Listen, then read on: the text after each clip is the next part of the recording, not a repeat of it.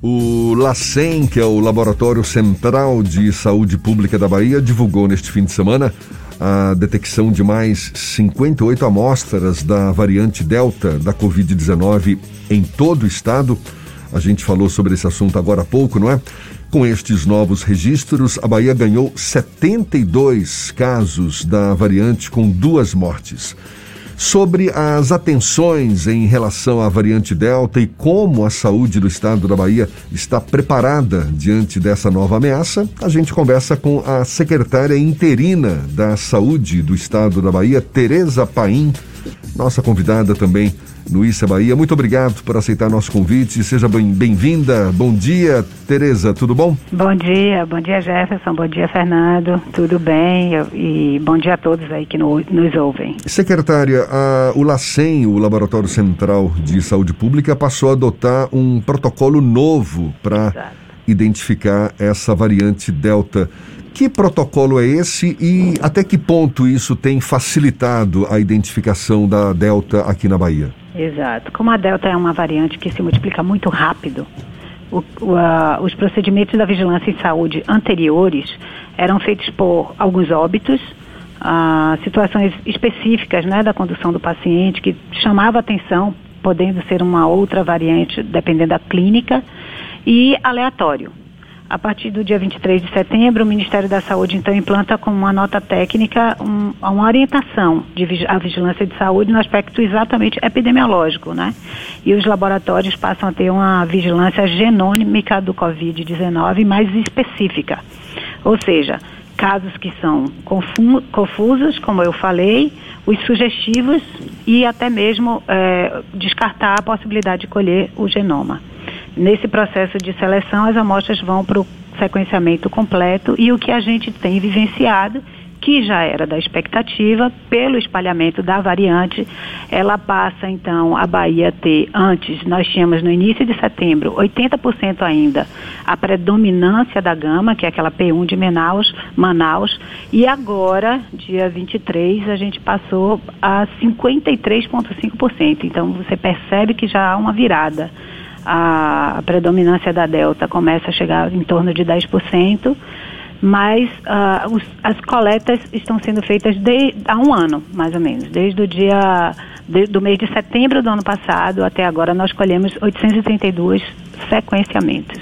A incidência da gama é a que ainda prevalece no estado, mas com esses novos casos da variante Delta, a gente deve inverter essa lógica, é, é, porque isso já é o que ocorre em alguns estados, é. não? A prevalência da delta em comparação com a gama. É, a gente visualiza o Rio com a predominância muito grande, mas a incidência nos leva a crer que esse aumento vai ser bem alto. Uh, a gente deixa o alerta para a população, lembrando que a gente está mais ou menos uh, 15, 16 dias do dia 7 de setembro, então, aqui, fruto daquelas aglomerações, a gente vê a possibilidade do aumento dos novos casos e é o que a gente está vivenciando. Tínhamos em média 2.300 casos dia, chegamos a 2.770 casos dia. Então, houve e esse aumento muito provavelmente é pelo grande espalhamento que tem a delta e a possibilidade. O que que isso gera para a população? Primeiro, que a gente tem que manter o alerta, tem que manter as medidas de barreira, que são uh, máscara, álcool gel, distanciamento físico, evitar ainda a aglomeração e a vacinação. E a vacinação na predominância da segunda dose, depois de 15 dias, quando a gente considera a vacinação completa, porque a Delta consegue furar se a pessoa só tem uma dose, ela provavelmente vai adoecer. E lembrar que a gente já está usando também a terceira dose, a dose de reforço para os maiores de 60 anos e os imunossupressos. Apesar desse espraiamento da variante Delta, secretária, nós percebemos que há um certo controle da disseminação da doença se comparado com a primeira e a segunda onda. É possível afirmar que a vacinação tem tido um papel preponderante para evitar que nós entremos em um risco de colapso muito grande, como já tivemos no passado? Perfeito, muito pertinente, sim. Essa é a primeira resposta, porque nos educamos para os métodos de barreiras, mas a vacinação ela vem como definidor, né? Se a pessoa está completamente vacinada, ela pode até ter o vírus, pode ter leve adoecimento, ou seja, pode ser um pouco sintomático ou assintomático. E se a pessoa não é vacinada, ela pode adoecer. Então, pelo avanço da vacinação, a gente já passa aí dos, dos 9 milhões de vacinados completos, ou seja, dose única e primeira dose, e quase chegando a 10 milhões de vacinados, e a gente precisa chegar ao máximo possível da população. Por quê? Porque a gente precisa lembrar que o planeta inteiro ainda precisa vacinar. E isso quer dizer que hoje temos a Delta mas as variantes de preocupação elas estão aumentando em todo o planeta. O que vai acontecer é, são novas identificações de novas variantes. Então a gente precisa correr com a vacinação para ter ser mais assertivo do ponto de vista imunológico. Claro que nas últimas, né, a primeira e a segunda dose, a segunda onda, a segunda onda foi muito impactante. Tivemos os maiores, maiores óbitos em julho, agosto, setembro, e a gente percebe é, que março, abril e maio foram terríveis mas que agora, setembro, a gente já começa a ter um, uma diminuição perene do número de óbitos. Então, é representativa, a vacinação é representativa. Quando nós falamos sobre a variante Delta em outras partes do mundo, a gente começou a, a mostrar uma preocupação muito grande porque houve um crescimento até em lugares em que a vacinação tinha avançado apesar da cultura da vacinação não ser tão avançada quanto aqui no Brasil. Recentemente, o governador Rui Costa fez o alerta que, apesar de nós estarmos avançando na vacinação, é necessário manter os cuidados porque os números apontam uma possibilidade de repique o quão nós devemos estar preocupados com essa possibilidade de repique a partir da chegada e da expansão da variante Delta aqui na Bahia, secretária? Exatamente, porque a, a Covid-19, então, o primeiro início, vírus, ele se espalha uma pessoa consegue espalhar para uma, duas, máximo três pessoas. A Delta ela consegue alcançar até seis pessoas. Então é um espalhamento muito maior. Se é um espalhamento maior, as pessoas que não estão protegidas vão estar mais vulneráveis.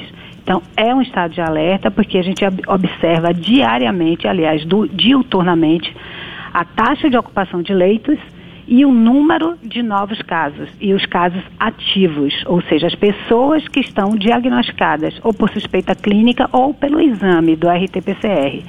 Então, é sim um sinal de alerta, porque percebemos esse aumento dos casos ativos. Ainda não temos a repercussão dos óbitos, porque eles vêm numa estabilidade mais inferior, e nem aumento da taxa de ocupação de leitos, a, a despeito da gente estar revocacionando alguns leitos de Covid para não Covid. Mas as pessoas precisam entender que o vírus ainda está circulando, ele está vivo entre nós e ele ainda vai apresentar novas mutações.